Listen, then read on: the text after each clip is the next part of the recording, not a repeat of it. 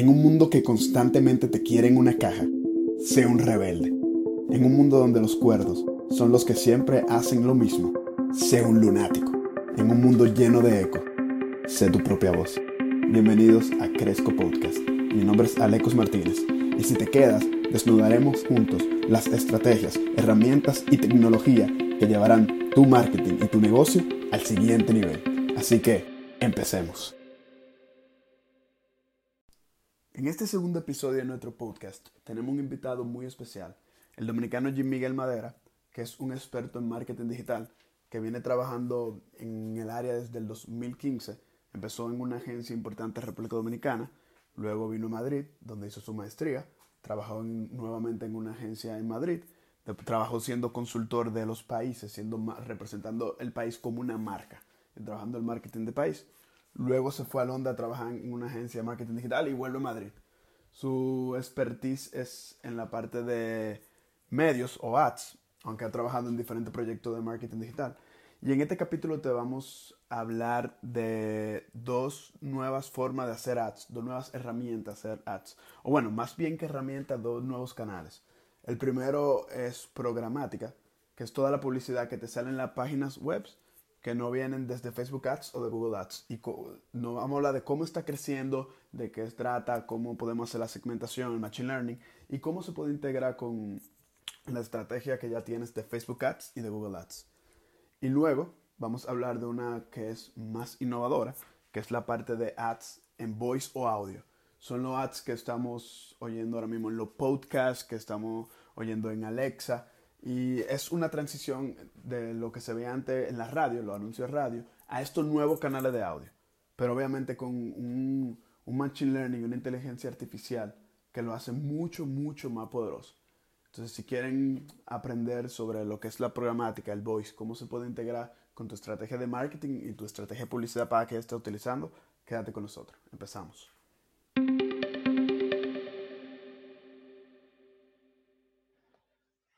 Hola, ¿cómo están? Estamos aquí en nuestro segundo episodio. Tengo un invitado súper especial. Muy probablemente la gente lo conoce y lo recuerda corriendo esa banda en Bauer con el Loyola y metiendo unos goles antológicos.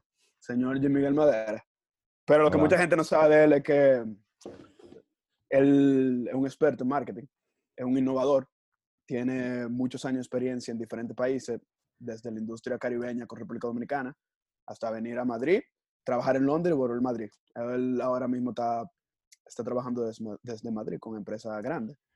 Y bueno, yo voy a dejar que él mismo cuente su historia, pero le damos una bienvenida aquí al señor Jim Miguel Madera. Él es dominicano, ha vivido en seis países, pero él es dominicano. Cuéntame, Jim. Muchas gracias, Aleco, por la invitación. Para mí es muy especial compartir este espacio con alguien con quien tuve parte de mi trayectoria en el colegio, en la universidad y compartimos ideas, marketing, carrera y pues estamos en el mismo camino.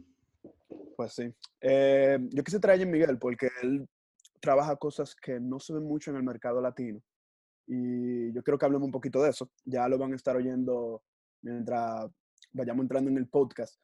Pero antes que nada, yo quiero, Jim, que tú me cuentes quién, es, quién eres tú, quién es Jim Miguel Madera y cómo tú entras en toda esta parte del mundo del marketing digital?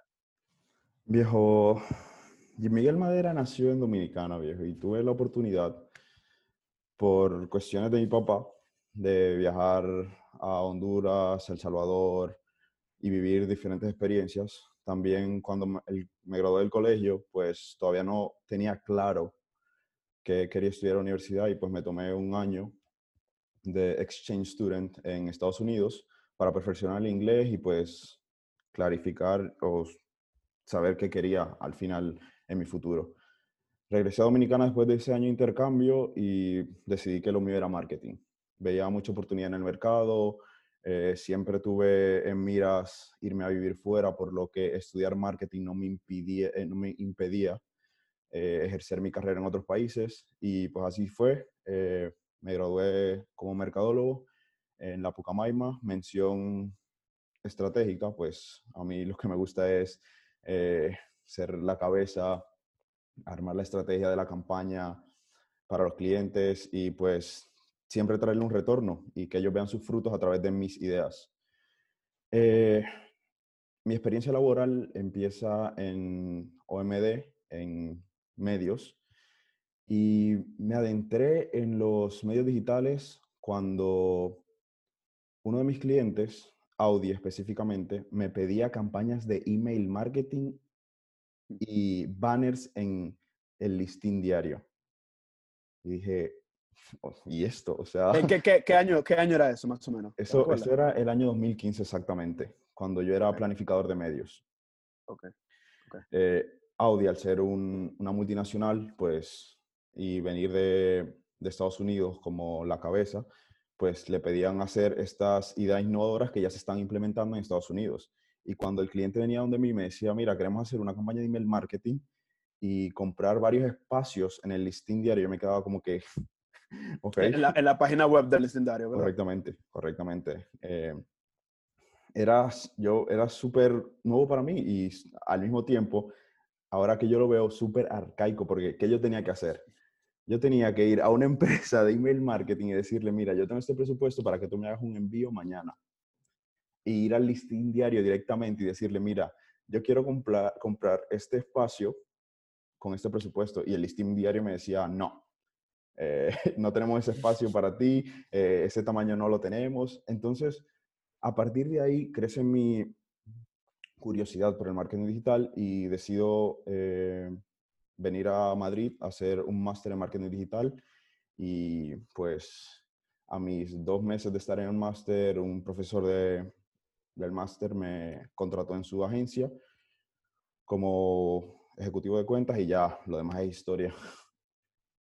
Él, él es un poco tímido, como pueden ver. Y Miguel trabajó en, en agencia importante en República Dominicana. Luego trabajó como consultor de país, o sea, él representaba la marca país en países como Suecia, ¿Cuál es otro, Miguel? Eh, Suecia, Finlandia. Tuve la oportunidad de trabajar con la ciudad Bern, Suiza. Eh, también tuve la oportunidad de hacer eh, workshop en Costa Rica. y este trabajo de consultoría, consultoría insistía en analizar a través de datos y, y Big Data la percepción que tenían las personas dentro de los motores de búsqueda, search engines. Es decir, eh, por ponerte un ejemplo, eh, tuve la oportunidad también de trabajar con Israel y pues el, el, ministro de Turismo de Israel quería saber de qué se estaba hablando en Google, Baidu, Yandex, eh, Bing, Yahoo sobre su marca para a partir de esto ellos alinear su estrategia y ver cómo por fuera lo veían al país. Entonces, el ministro de Turismo de Israel, por ejemplo, creía que sus búsquedas más, relacionadas iban a ser guerra, el conflicto de Gaza, eh, una, una, religión complicada, unas personas eh, cerradas. Pero ¿qué pasa? Para, para que vean la, el potencial de los datos, de las keywords, de los search, era todo lo contrario. La gente lo que busca de Israel dentro de estos motores de búsquedas es sobre em, la religión, la cultura, la historia que tienen, eh, la gente que te recibe, porque Israel cuando vas allí es un país totalmente diferente. Entonces, lo importante de los datos, el marketing digital, es que pues los datos quedan recopilados para, para siempre en la web y a partir de ahí pues armar estrategias para la transformación digital de una marca, país o ciudad. Y, es increíble, o sea, ¿cómo, ¿cómo puede ser tan diferente una estrategia cuando tú puedes comprobar su puesto, que fue como lo que hizo Israel? O imagínate que ellos hubieran enfocado toda su campaña, ok, vamos a reducir nuestra imagen de guerra y realmente lo que la gente quiere es saber más de su cultura. Correctamente. Entonces es un poquito la importancia de, de los datos, que incluso ahorita Miguel y yo tenemos planeado introducir un poquito más en eso, y también sé que trabajaste en España con, con, alguna con unas empresas grandes que manejaba empresas más grandes todavía en toda la parte de medio. Cuando hablamos de medio, Jim, ¿de qué hablamos? Para que la, la audiencia que no es de marketing la entienda. Cuando hablamos de medios, es, hablamos de los canales digitales, en lo que me enfoco. he tenido la oportunidad de trabajar Facebook Ads, que es lo, lo más común, eh, estrategias de Google Ads, eh, programática, audio online, eh, performance, y que es, el performance incluye marketing de afiliación y, e email marketing. Ok, o sea, tú tienes una experiencia bastante amplia casi en, en todo, todo el mundo del marketing digital, pero antes de entrar en, en tema, para que tú me expliques todo un poquito, cada uno de estos diferentes canales y cómo podemos empezar a implementarlo, yo creo que tú me digas, a mí me encanta la parte de cómo vivir y viajar en otros países va cambiando tu mente, va formando tu mente una, de una manera totalmente diferente. Entonces yo quiero que tú me digas, ¿cómo influyó en tu vida? ¿La vivido? Creo que hablamos de seis países, Salvador, Honduras, República Dominicana, Estados Unidos, España y Londres. ¿Y Inglaterra? ¿Te faltó, ¿Me faltó alguno? No, no. Exactamente. ¿Qué, cómo, cómo, cómo, marcó tu vida eso? Personalmente, me abrió los ojos, me ayudó a ver otras culturas, a saber lo que cuando vivimos en un mismo lugar nos encerramos. Eh, pensamos que lo que vemos es lo correcto y no es así. Eh, cuando salí de mi país me di cuenta de la mentalidad de las personas, lo abierto que eran y esto genera confianza en ti y pues, como me recordarás, en el colegio era muy tímido, era una persona muy tímida. Si estuviese pasando en el colegio, pues no lo estuviera haciendo, pero ahora, a partir de estas experiencias, pues me he tenido que enfrentar a presentaciones con clientes, con ministros, presentar propuestas en inglés, que no es mi, mi idioma natal. Y pues pienso que es, me ha ayudado a salir de mi zona de confort. Y esta salir de tu zona de confort te ayuda a crecer tanto personalmente como a fortalecer la mente, que pienso que son dos aspectos importantes para tú desarrollarte en la vida. No, no, claro, sin duda. Yo, yo de, chiquito siempre decía de que no, yo no, voy a, yo no quiero estudiar afuera, yo no quiero estudiar afuera. por suerte yo tuve un viaje que duró como cinco días y fue tan súper trivial. Y me, me, abrió la mente y dije, no, dije, wow, ahí fue a, Miami, que ni siquiera es un destino tan, tan exótico y tan diferente hacia el de nosotros, que me abrió la mente para yo estudiar afuera. Y la verdad que el hecho de estudiar afuera y de vivir, sobre todo estar, estar expuesto a diferentes culturas, en lo personal y en un mundo de negocio, te, va, te hace un, profesional diferente. Es un profesional diferente. O sea, 100% de acuerdo contigo ahí. Bien, vamos, vamos a entrar en la grasita del programa, en lo bueno. Eh, sabemos que tú tienes expertise en diferentes cosas, pero la razón, cuando Jim Miguel y yo estábamos planeando este programa, estábamos creando la estructura de qué era lo mejor que le podíamos traer a usted, de todo lo que él manejaba. Y tocamos dos temas en específico. ¿Por qué? Porque son dos, son dos estrategias que todavía no se utilizan mucho en Latinoamérica, que en Europa tienen un gran auge. Como recuerda, Jim empezó en Dominicana, pero él ya ha estado trabajando primero con marca países y segundo como agencia ya en países como Madrid, en países como España y como Inglaterra, en Madrid y en Londres. So, su visión un poquito diferente. Y eso nos ayuda como Latinoamérica a ver hacia dónde podemos ir y planearlo de ahora. Y sé de lo pionero. O sea, si tú si una empresa latina empieza y toma esas estrategias y empieza a aplicar, la más seguro va a llevar delantera a todos los otros. Esos temas son programática y voice, voice y audio. Bien, que, que yo creo que empecemos un poquito con programática. Explícame qué, qué es la programática. Probablemente la gente que no está oyendo ahora nunca ha escuchado eso. Dice, wow, programática. Entonces, yo creo que tú primero me expliques en grandes rasgos qué y después me, se lo ponga en un lenguaje que ellos puedan entenderlo bien y puedan empezar a comprender todo este mundo que yo mismo que me dedico al marketing digital a veces me sorprende. Yo soy, yo soy más de, la parte de Facebook Ads, que es la red que mucha gente conoce, pero esta parte programática es un mundo diferente. Cuéntame, Jim. Viejo, yo lo voy a explicar de la manera, con el ejemplo que puse cuando empecé en marketing digital. La programática es simplemente usar la tecnología para automatizar la compra de espacios digitales en medios. Tan sencillo como eso. Esa es la, definición sencilla. automatizar la compra en medios a través de tecnología. ¿Medios? ¿Qué incluye medios? O sea, la eh, programática, ¿hacia qué medio va? Eh, websites, eh, blogs, sitios web, todo lo que tenga que ver open web. O sea, la programática sino para, para, entender, ¿no? O sea, no tiene nada que ver con Facebook, con Instagram ni con Google. Es la, es la programación de la publicidad que tú ves en, en las páginas web. Correctamente, correctamente. Esa, esa, sería la mayor diferencia entre, por ejemplo, Facebook Ads, que es lo que vemos en Instagram, en Facebook, versus la programación. Esa sería, esa sería una de las más grandes diferencias, ya que cuando tú haces campaña en Facebook, solo puedes hacer publicidad en productos de Facebook. WhatsApp, Facebook, Instagram, Facebook Chat. cuando haces publicidad en programática, tienes la oportunidad de hacer publicidad de Wall Street, Marca, eh, The New York Times, Bloomberg, en todos esos sitios web donde haya disponibilidad de espacios. Ok, que tú puedes como segmentar muchísimo tu audiencia, ¿no? Correcto. Entonces, para que la gente lo entienda más fácil, poniendo mi ejemplo de cuando yo tenía que ir a llamar al listín diario para comprar ese espacio, lo que hace la programática es hacer todo ese proceso automáticamente, sin tú tener que ir al proveedor y decirle, mira, para mañana yo quiero tener un banner 350 por 200 en economía del listing diario. ¿Qué hace la programática? La programática te lo hace automático y va aprendiendo según los rasgos que tú pongas y la, la segmentación.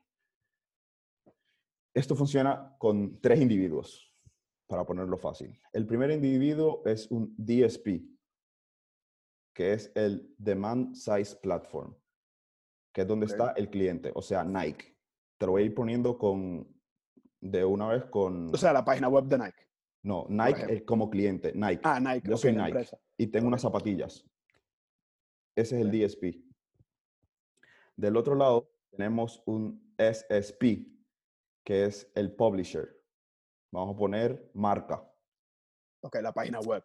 Correcto. Marca que es una, para los que no lo saben, es un diario deportivo español que se, se ve mucho en Latinoamérica. correctamente. Entonces tienes del DSP, tienes a Nike, que es el cliente, el SSP, marca, que es el, el espacio, el, el, vendedor, el suplidor. Entonces, cuando tú dices, ok, tengo un banner de 350 por 200 a un costo de CPM. CPM es costo por mil. Cada mil impresiones tú vas a pagar 5 euros. Eh, entonces dice, marca dice, ok, yo tengo un espacio a ese costo y automáticamente coge ese banner y lo, lo, lo muestra. ¿Qué pasa? Este proceso pasa en milésimas de segundos. Tú subes la creatividad, la tecnología de marca dice, si yo la tengo, pam, sale la zapatilla de Nike. ¿Qué pasa? Hay un tercer individuo que es el DMP, que es el Data Provider, que es el encargado de cuando tú dices, que cuando Nike dice, esta zapatilla para mujeres que corren maratones entre 25 y 50 años, marca no sabe esto pero el DMP sí lo sabe. Entonces, lo que hace la programática en el medio es el Ad Exchange. Entonces, Nike manda esos datos al DMP con la segmentación y el DMP que ya tiene los datos de marca los coge y dice, ok, tú tienes, marca tiene este espacio con esta size. Entonces, PAP lo junta. Y ese es el proceso de la programática. Hace como el proceso de analizar quién es el suplidor, cuáles los datos y, unirlo. Una pregunta, o sea, Facebook y Google, o sea, porque mucha gente puede estar diciendo aquí, me dicen que eso no está en Latinoamérica, pero yo veo un montón de anuncios en, en mis páginas. Facebook y Google sí tienen la capacidad de tener display. Lo que pasa es que me imagino que son mucho más limitados, o sea, porque Google va a preferir, son espacios que ya ellos compraron a cierta página web, Facebook por lo menos, me imagino que Google, Google igual. Google también, Google Ads también. Entonces, pero ¿qué, cuál, es, ¿cuál es la ventaja de la programática que solo está enfocada en eso versus esas dos soluciones de Google Ads y de Facebook que te permiten estar en, en aplicación y página web? Porque también la programática sirve para página web, ¿verdad? Para aplicaciones. O sea, la publicidad que en la aplicaciones, desktop y mobile. ¿Cuál es la principal ventaja por la que yo me iría programática y por qué países como Latinoamérica, con lo que, que no todavía se manejan Google Ads y Facebook, pueden empezar a trabajar con programática? Primeramente, una de las mayores ventajas es la disponibilidad. En programática siempre vas a tener muchísimo más espacio en página web por la compra de, de SSP de los publishers. La segunda ventaja es la capacidad de segmentación de la programática. En la programática puedes segmentar basado en género, edad, interés, eh, eh, región, código postal, eh, diámetro de circunferencia, un kilómetro. Em, y que como te estaba diciendo, tienes más ventaja de, de ampliar tu, tu reach, porque Facebook solo, pues, fuera de Facebook tiene muy pocos espacios. Sí, yo quería comentar eso. De hecho, cuando yo, yo que trabajo toda la parte de publicidad en Facebook, hay, gente, o sea, hay clientes que me piden específico en Instagram, hay gente que me piden específico en Facebook, pero hay clientes que tienen mucho presupuesto y les gusta que yo, hago como, que yo haga experimentaciones. No sé si ustedes saben que tú puedes poner como Facebook, este es mi presupuesto, este es el arte, ponlo tú donde tú creas que sea conveniente y Facebook se va optimizando solo. Casi en ninguna de mis campañas de diferentes clientes, diferentes industrias, se optimiza en página web. Y a mí me sorprende porque yo sé que la página web es poderosa. Entonces yo intuyo y es mínimo, o sea, el porcentaje, te lo ponen como por porcentaje, de que, ok, en, Instagram fueron el 50%, 30% en Facebook, 30% en Facebook. Y ninguno pasa sobre 5% de, de página web, que yo sé que es poderoso. Yo sé que Google tiene más, pero parece que el espacio publicitario que tiene Facebook en aplicaciones y en página web es muy, muy pequeño. Es muy limitado. Es muy, es muy, limitado. Y, por ejemplo, yo sé que una de las ventajas que tiene comprar en web es que hay muchos tipos de productos que nunca se van a comprar por un celular. O sea, obviamente hay, hay, como comprar por impulsos y un poquito más barata, que se, está demostrado el número que se, se, puede, se venden más por celular, pero cuando tú vas a productos muchísimo más caros, que tú tienes que hacer una investigación, que tú tienes que hacer un landing page, la mayoría de la gente lo usa en, página, en, en web. Entonces tú tienes que llegarle a la gente en web. Y, una, y me imagino que es una de las grandes ventajas de, de, la programática, esta capacidad que tiene de, para llegar a mucho más gente a través del anuncio de, de la página web. Y, también, y que la segmentación se va por ahí. Correcto. Y la forma de optimizar también de, de la programática es súper eficiente porque va aprendiendo del usuario.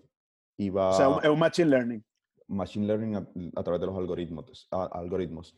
Entonces, se van optimizando solo tus creatividades, las creatividades, el budget. Si tú tienes un A-B test y este, este, esta creatividad está funcionando bien en The New York Times, pero esta está funcionando mejor en Bloomberg, el, el mismo eh, algoritmo va ajustando el, el, budget de las creatividades, porque también los espacios publicitarios no cuestan lo mismo en cada website.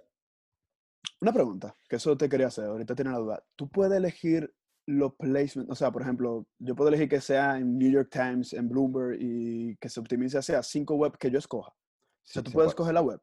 Tú, eso, por ejemplo, es una de las... Porque sí. la segmentación para audiencia y por eso, o sea, Facebook Ads lo hace, pero tú estás... Los placement a los que tú tienes acceso para escoger son dentro de la misma plataforma. Tú nunca tienes un, Tú no puedes decir, yo creo que en, en página web, yo creo que salga en marca, yo creo que salga en Bloomberg. Entonces, es una manera de segmentar. O sea, sin Twitter ni siquiera finanzas, tú sabes que la gente que está en inversiones está en Bloomberg. Entonces, tú lo puedes poner. Mira, fíjate, eso no lo sabía. Eso me pero, pero, ¿qué pasa? En, en, programática no es recomendable hacer eso porque pierdes, primero, cuando haces una, se llamaría whitelist, que es donde quieres salir específicamente. Okay. Tu precio por CPM aumenta porque tú solo vas a estar saliendo exclusivamente en esas páginas. Me imagino que hay una fatiga también, ¿no? Correcto. Entonces, eso no le conviene al publisher, al SSP, porque no tienes rotación de inventario. SPS, recuérdalo. Yo mismo me pierdo a veces. SP, ¿cuál, dímelo en la palabra del proveedor, el Nike, tenis, ¿cuál era el SP? SSP es el Bloomberg. El ok, al, al, medio, al medio. El medio, correcto. Donde sale el anuncio. Correctamente. Y el DSP, el cliente. DMP es donde sale la data. Data. Data provider, eh, site publisher y demand eh, site. Ok, ok, perfecto. según por lo que yo voy oyendo, esto funciona súper bien haciendo una estrategia integrada tomando programática, social ads y Google Ads. Eh, que tú ¿Qué tú crees de, de, la integración? O sea, tú eres... Ay, yo conozco gente que es fan de una sola plataforma. Yo en principio era así, yo, yo era fan de Instagram Ads, Facebook Ads y Google Ads. No, lo otro no. ¿Qué, qué, cómo, ¿Cómo tú te paras en ese sentido? Viejo, es súper interesante porque combinar estos canales es súper potente.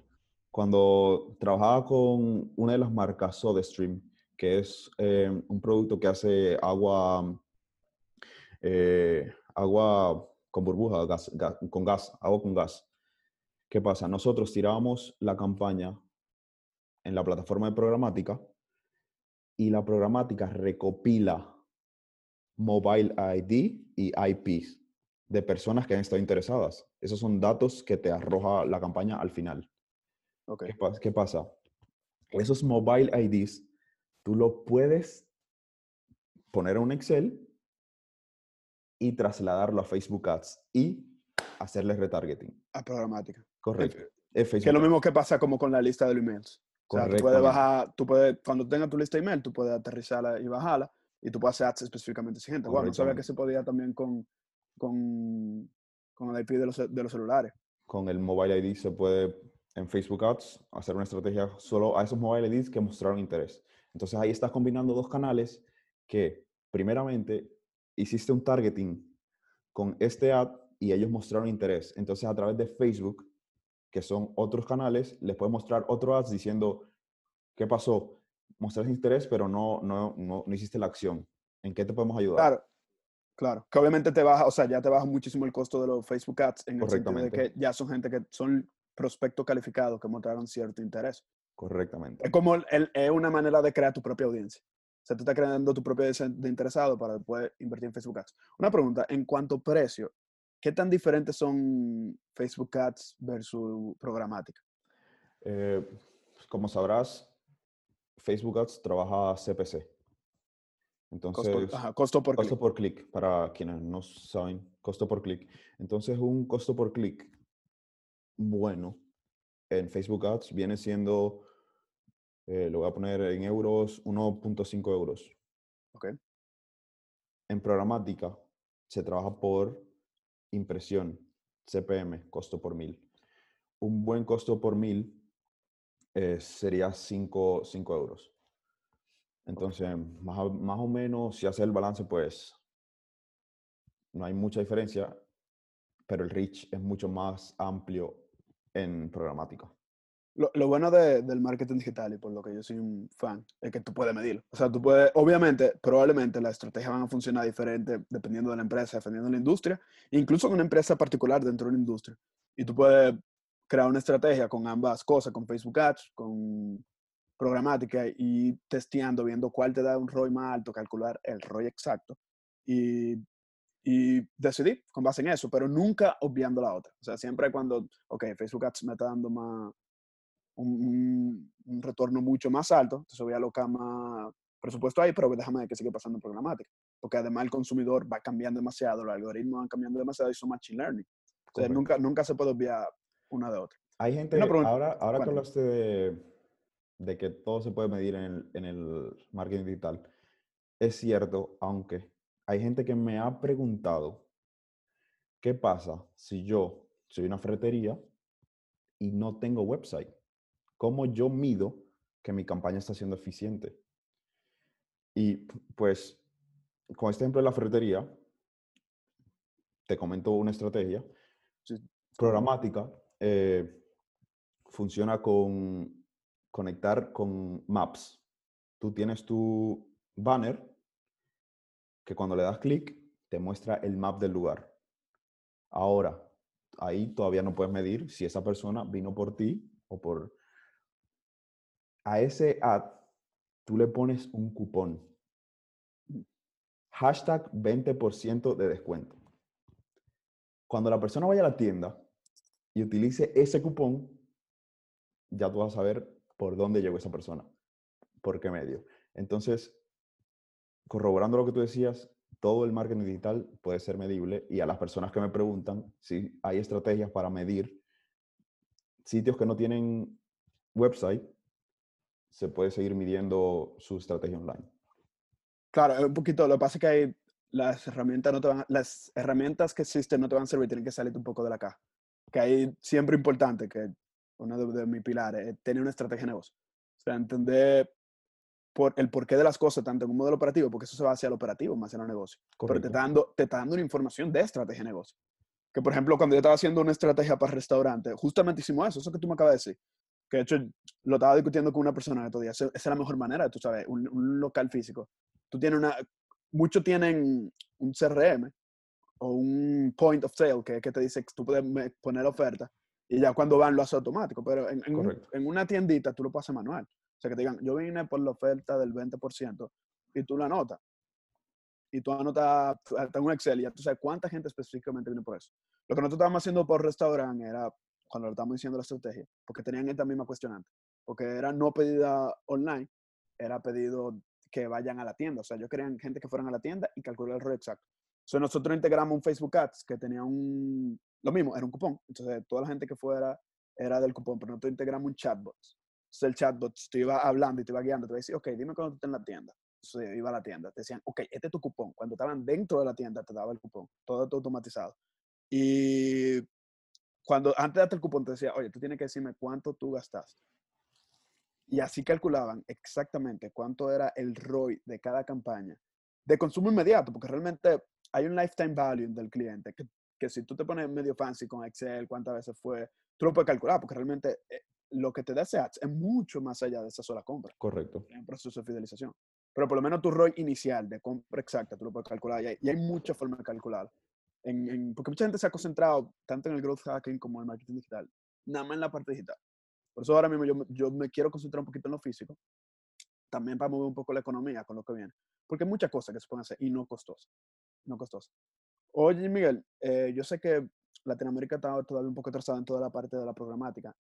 ¿A qué tú crees que se debe y cómo tú crees que Latinoamérica puede entrar en la parte de la programática? Yo pienso que el problema de la programática es la venta, uno, la venta de espacios publicitarios. Los medios todavía no venden sus espacios a un ad exchanger, que es como funciona la programática. Y número dos, es porque probablemente esos medios aún no tienen la capacidad de recopilar tantos datos para que un data provider pueda entrar en la programática. Con, con esto te digo, como te dije, una de las ventajas es la disponibilidad en espacio que tiene la programática. Si un medio, no me, yo como Ad Exchanger, que es, yo soy la plataforma programática y el listing diario, el diario libre, el hoy, el nacional, no me quieren vender a mí sus espacios para que yo los distribuya, pues se queda cerrado. Cada quien lo vende directamente, que es la manera arcaica, que era como yo lo hacía en medios. Entonces, creo que ese es uno de los principales problemas y, el, y creo que el segundo es la recopilación de datos. Eh, porque los datos empiezan con ya sea digitalización de otras empresas, los movimientos que tú hagas dentro del website, eh, suscripción a newsletter, suscripción a base de datos, y creo que esas, eh, esas eh, actividades todavía no están muy desarrolladas en Dominicana. Puedo estar equivocado, pero creo que esas son mis dos eh, razones por las cuales la programática, e incluso Facebook Ads, si te das cuenta, sí, Facebook eh, Ads. los precios en un CPC pueden ser altísimos.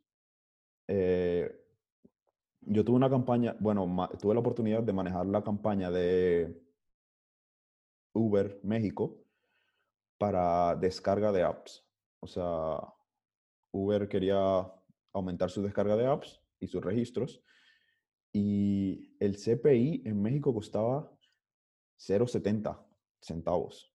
O sea, para Uber, una multinacional, eso le sale a nada. No sé, el, bueno, tú sabrás más que yo del mercado dominicano, no sé cuánto será el CPC, pero pero dime tú. En, en Dominicana, lo que, o sea, los costos me varían mucho entre una, entre una industria u otra. También. Yo lo veo mucho comparado versus la, versus la misma empresa. Pero cuando nosotros tratamos de hacer campañas de la misma empresa a otros países como Estados Unidos o Europa, es una locura la diferencia de precio. Lo, lo, pero, ok, obviamente eso viene de que probablemente el leads de Estados Unidos, ojo, ahí hay más gente haciendo publicidad. Dos, son gente que, que está más propensa a comprar en el Correcto. Correcto. En, o sea, por medio digital. Entonces, obviamente, el leads vale más y Facebook lo entiende. Para que ustedes entiendan, Facebook, que me imagino que programática y Google Ads funciona igual, es una subasta. O sea, para decidir qué anuncio te sale a ti, todo el mundo que está interesado en ti pone un precio y el que está dispuesto a pagar más, ver, o sea, son dos, dos partes de la fórmula. ¿Quién está dispuesto a pagar más y quién tiene un anuncio que va a ser más interesante para ti? Que eso lo va midiendo y aprendiendo Machine Learning. El que lo gana. Entonces, obviamente, en Estados Unidos hay mayor competencia y hay mayor calidad de ads. Entonces, los precios son mucho más caros. En Dominicana eso puede ser una ventaja, pero también te dice que el mercado está muy joven. O sea, quien logra hacer las mejores campañas va a ganar mucho. Va a ganar mucho. Obviamente hay una parte de educación, porque ahora que estamos empezando a, a ser compradores digitales, Correcto. hay mucha gente que compra en Amazon. En Amazon sí compran y tienen su courier que trae, pero como proveedores locales, eh, toda- todavía se, tiene que educar un poquito la gente. Tienen que empezar a confiar más en, en- en los medios locales. Lo que correcto. otra cosa que hace una diferencia abismal, por lo menos desde la parte de Facebook Ads, que es lo que tú sea de interés. Pero más que interés, en la parte de cuando tú vas a segmentar y vas a segmentar por comportamiento. Por ejemplo, en Estados Unidos tú ves que tú puedes, tú puedes target hasta por interés político. O sea, Facebook tiene la capacidad, por la cantidad de datos que maneja, Estados Unidos, Correctamente. de saber, correctamente. ok, cuando, cuando yo soy una clase A, cuando yo, cuáles son mis mi afinidades políticas. Y un, una cuestión de, de comportamiento, no de intereses, porque el interés sí lo mide, porque el interés es basado en tu, en tu comportamiento en las redes y en, y en la página web. Pero de, de quién tú eres, cuándo tú ganas, en qué industria tú estás, y que tú puedes tomar muchas mejores decisiones, muchas mejores segmentación. En, esta, en Dominicana tú tienes que ponerte creati- creativo, para matar no interés. Y increíblemente, una de las cosas que pasa es que el interés es complejo, porque, por ejemplo, una gente de clase A y una gente de clase C oye la misma música. Está interesado en los mismos tipos de productos porque es muy aspiracional. Entonces, la gente A ve los mismos productos que la gente D, que lo compra muy falsificado, que se, que se utiliza mucho en Dominicana. Entonces, eh, tú tienes que ponerte muy, muy, muy creativo. Una de las cosas que yo sí hago, que para cualquier gente que no esté yendo y esté haciendo ads, un, un tip. Yo, cuando quiero segmentar por clase, si tú puedes segmentar por qué clase de celular está entrando a Facebook. O sea, por ejemplo, tú puedes poner, que medio trick en Dominicana, porque a veces yo, yo he visto, Sí, sí. yo he visto de todo. Eso puede todo estar tipo de- de- sesgado, la verdad. Eso puede estar sesgado. Pero, pero está mucho menos sesgado que lo otro. Entonces, tú, que, lo, que lo interesa.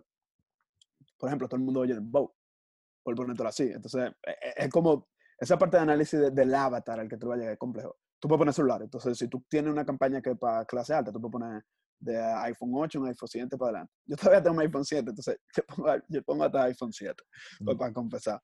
Cosa cuando yo la compraría. Y, tú, y yo lo complemento con, con quien también, que tal vez haga viajeros frecuentes internacionales, porque son gente que tienden a ser una clase más alta.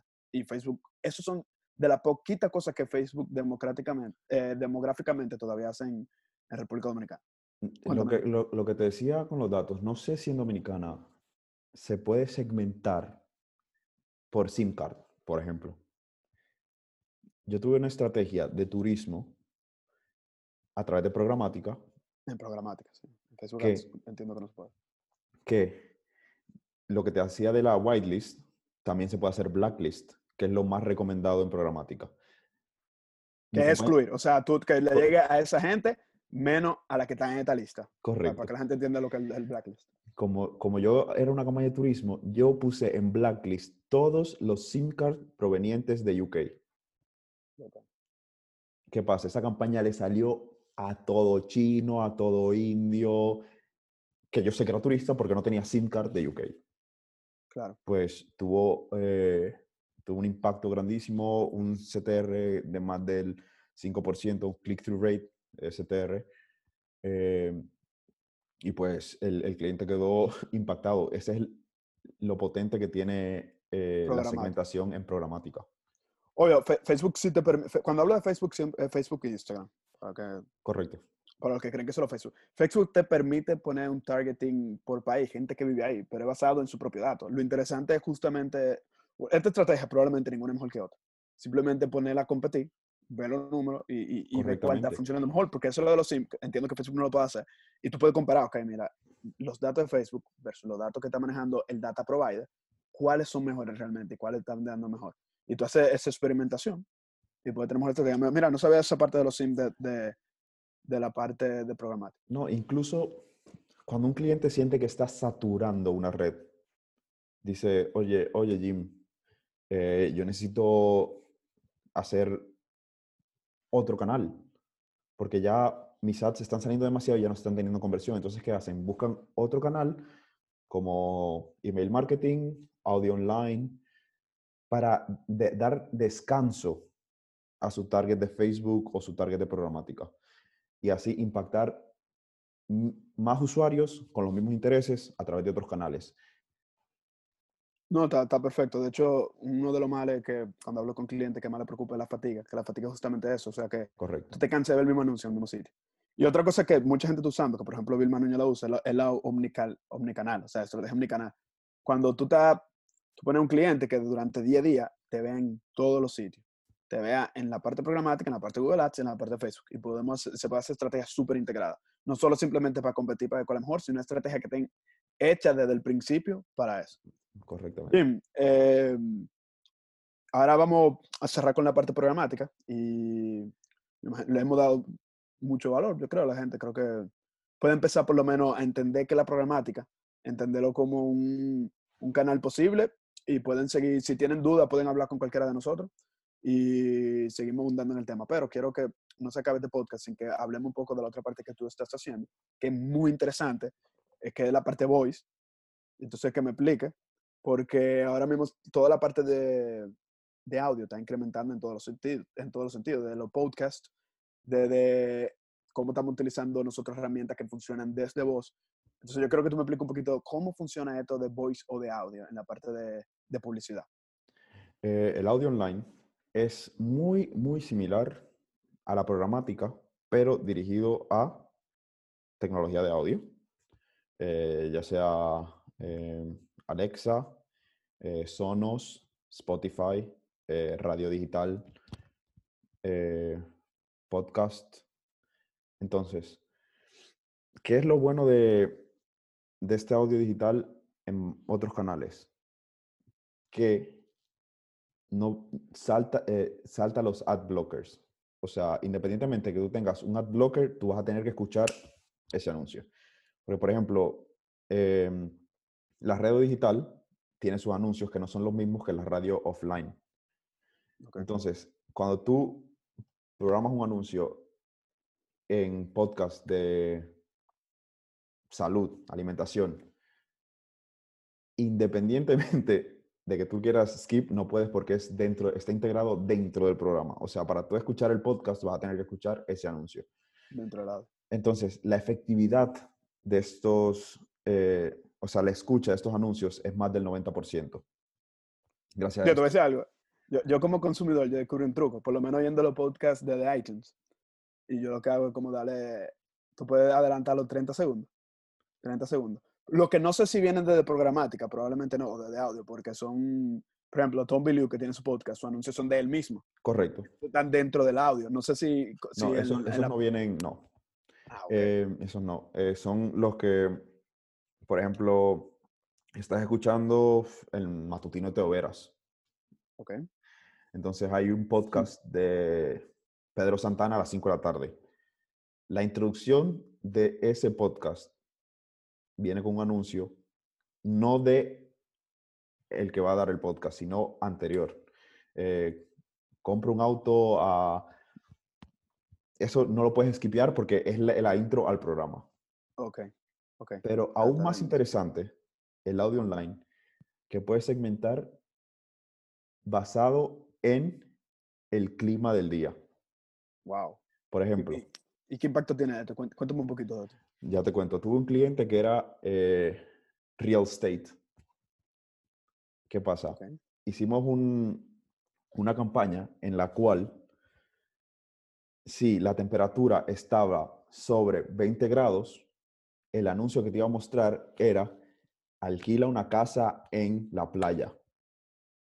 Wow. ¿Y, y, y cómo, cómo fue el impacto de esa campaña? Ah, Eh, wow, suena muy interesante, ¿eh? porque me imagino que el ánimo cambia totalmente de la gente. O sea, tú Correcto. tú estás o sea, gente- y, te, y te a la playa. correctamente, eso, eso, era, eso fue el impacto que causó, que decía como que, ¿cómo diablos el anuncio sabe que hoy es soleado?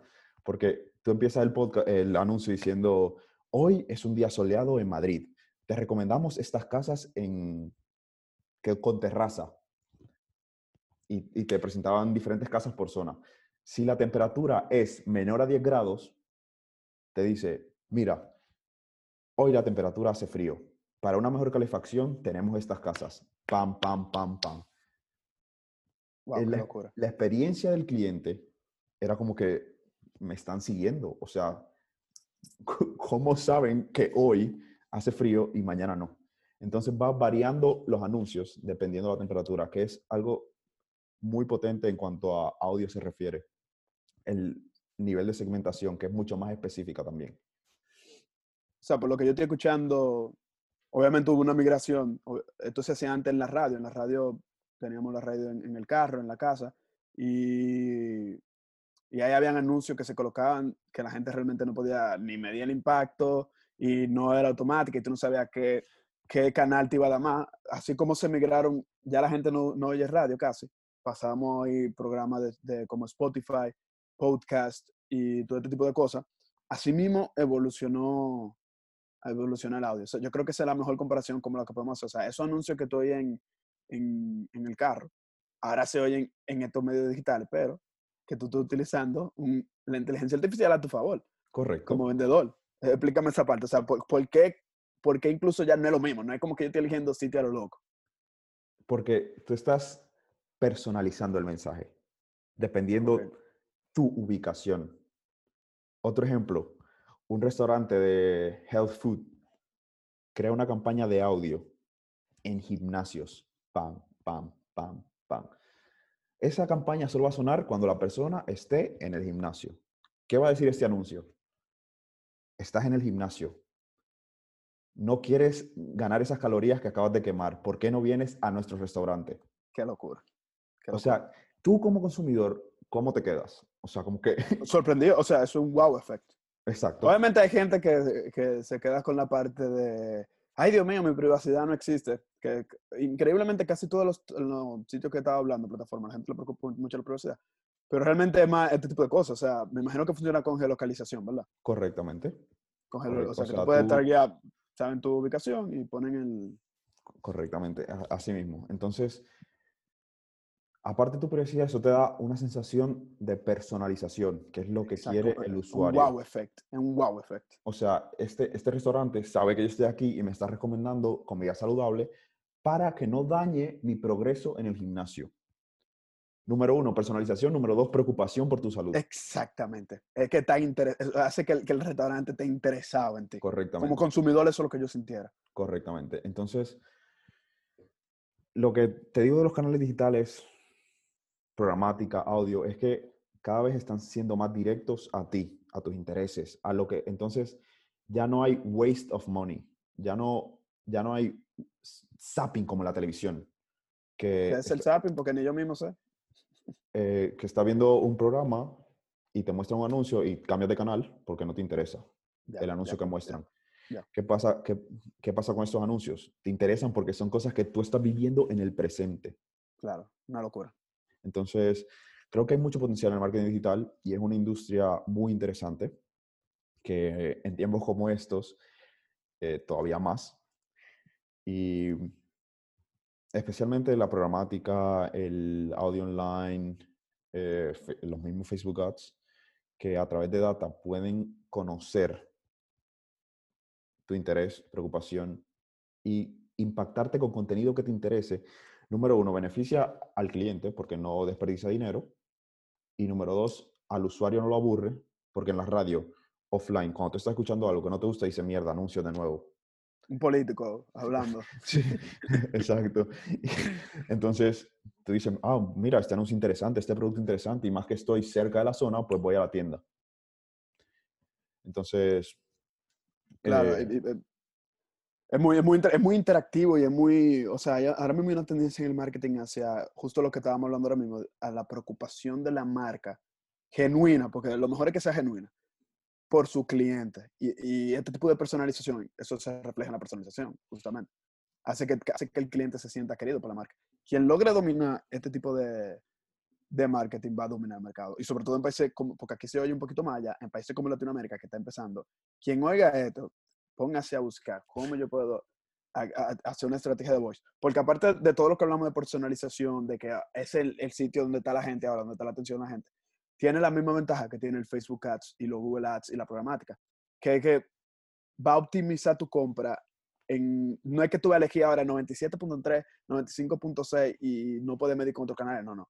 El algoritmo va a trabajar para ti, te va a decir cuáles son los canales, lo va a poner en diferentes canales, va a ver qué está pasando y el, y el Machine Learning va a optimizar tus recursos. y lo va a poner donde está tu cliente. O sea, tú tienes una idea, tú lo pones, pero eso es con esteroides, básicamente. Eh, Jim, muy interesante. La parte de voice a mí me llama la atención.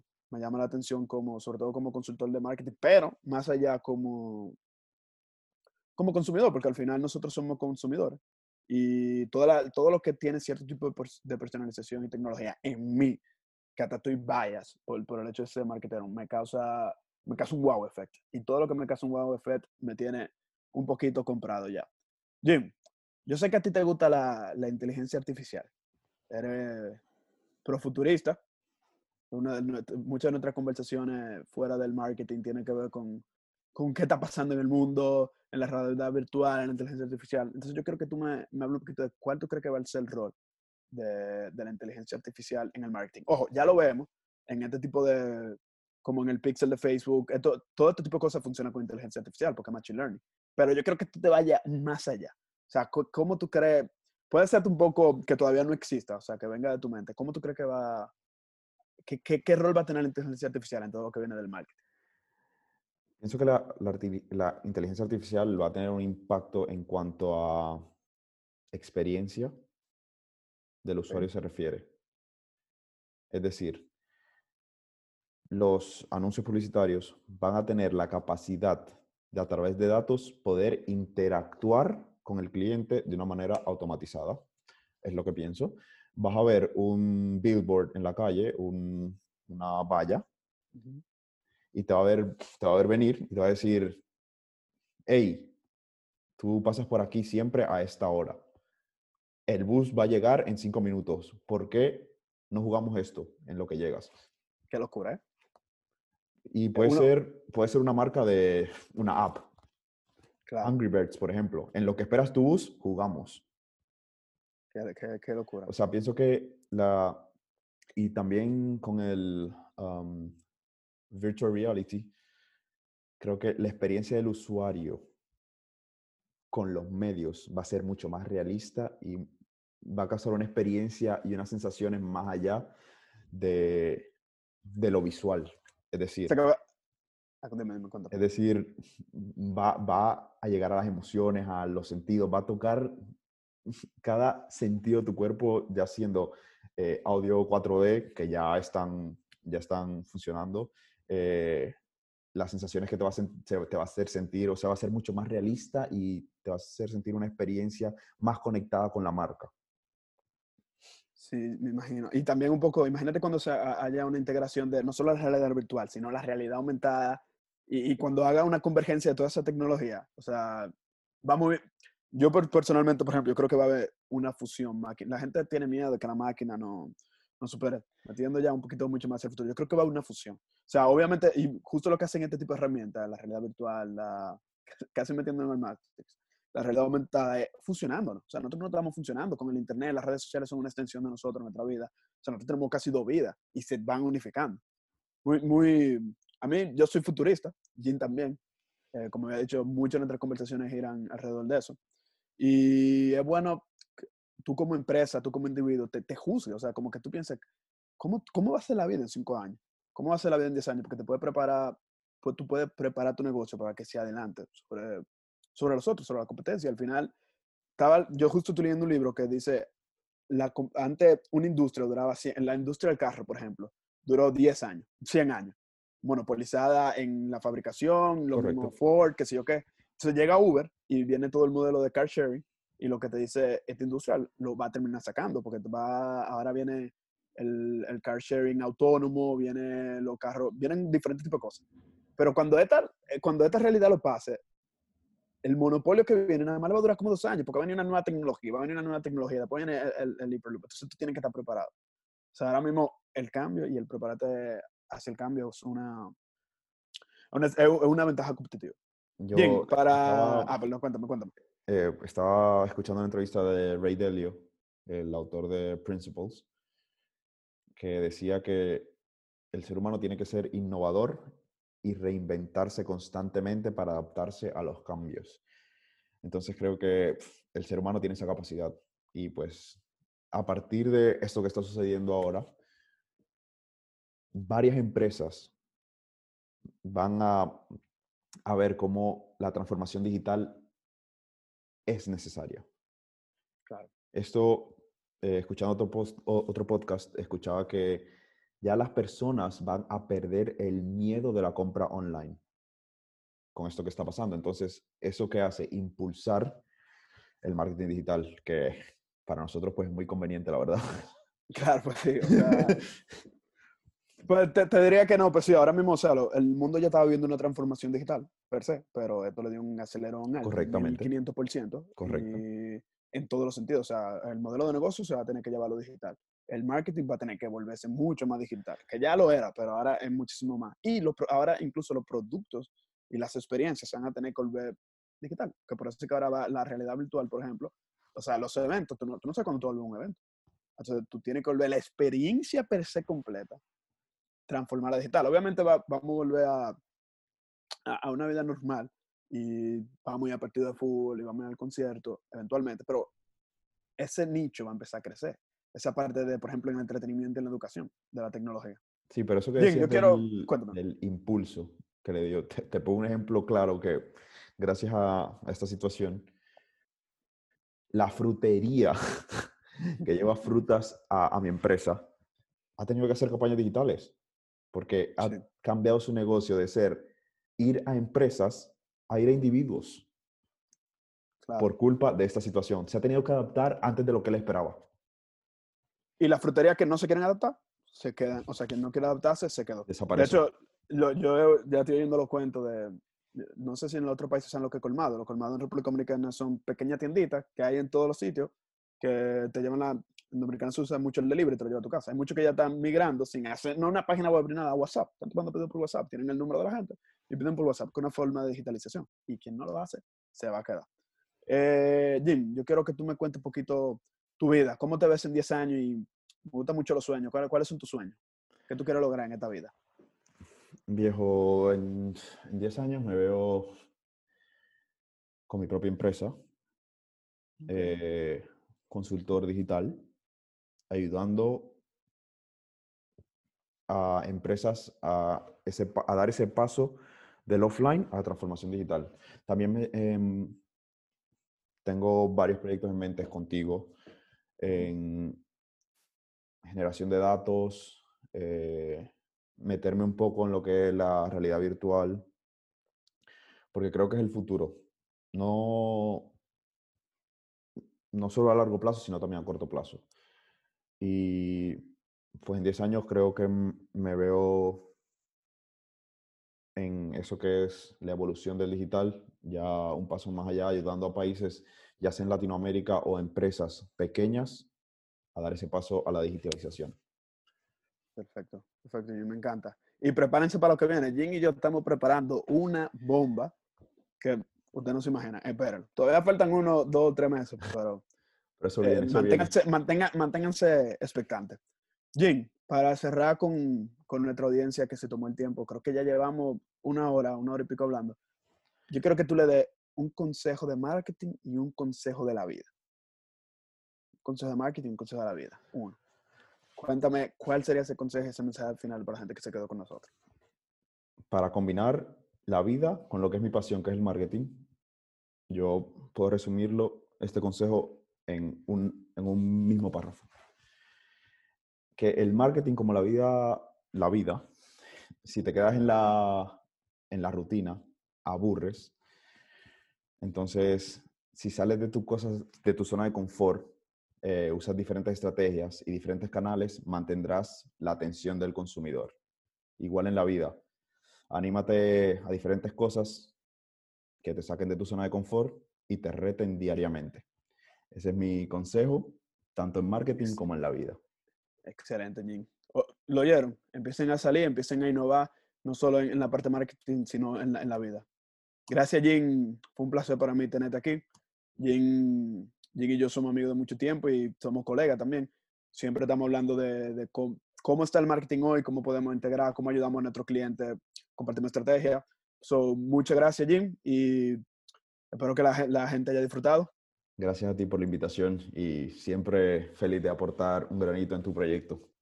Muchas gracias, muchas gracias. Gracias. Gracias por quedarte hasta el final. Si te gustó el capítulo, dale like, suscríbete y compártelo con tus amigos. Si necesitas que te ayudemos con tu estrategia de Facebook Ads, email marketing o marketing digital per se, escríbenos a nuestras redes Cresco Agency o directamente a Lecos MB y con gusto te ayudaremos. Nos vemos en el próximo episodio y recuerda siempre ser tu propia voz.